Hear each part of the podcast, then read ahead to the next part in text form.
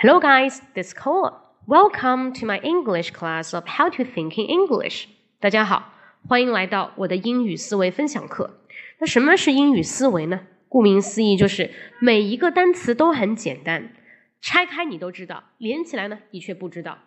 这种话大量的出现在美剧里，或者呢老外日常生活的交流里。那你就会讲，我们中国人为什么说英语就那么的复杂，每个单词就那么的长，他们怎么那么简单就说出来了？OK，那这就是英语思维，他们是如何说到如此简单地道的？也就是我想跟大家说的。首先第一点，老外说话他在乎的是状态，而我们中国人说话呢，他在乎的是动作。举个例子，警方开始调查了这起案子。How to say 调查？很多人大学四六级都考过啊，一下子脑子冒出来就说 investigate，非常好，一查字典真的是这个 investigate。但问题在于你后面忘记了，很多人不知道这个词，那怎么办？我如何让老外清晰的能够明白我想说哪个意思？那这个时候你想的不是这个动作啊，而是这个方位。那大家想一想，调查是往哪个方向的？往上、往下、往里、往外？顾名思义就是嘛，往里面嘛，深入的去调查嘛。所以就是 the policeman is into the case。the policeman is into，哎，这个动词呢，调查呢不需要 be 动词代替就好。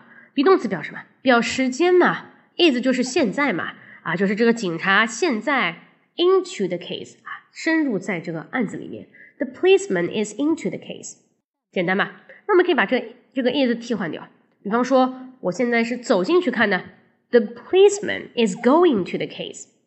那或者 the policeman is looking into the case，看进去，或者啊，我要看很多文献资料，the policeman is reading into the case。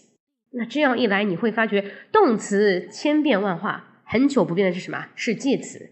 那这个就是老外的思维，be 动词加介词可以覆盖百分之八十的英语口语。OK，好，我们再来看一个例子，比如说我聚精会神的上课，他就得聚精会神。这个词我们肯定翻不出的啦。你一查字典，这个 concentrate 那么长，不要说话了，对吧？书面可以用大词啊。那我们 informal spoken English 里面，我们要用的是简单的，是介词。哪个词呢？啊，深入其中嘛，也是 into 嘛。I'm into the class，就那么简单。你不用说成 I'm concentrating on the class，that's so complicated。Just say I'm into the class，对不对？是我着迷嘛，我沉溺进去了嘛。所以这个 into 就能表示什么？去代替我们口语中的，比方说。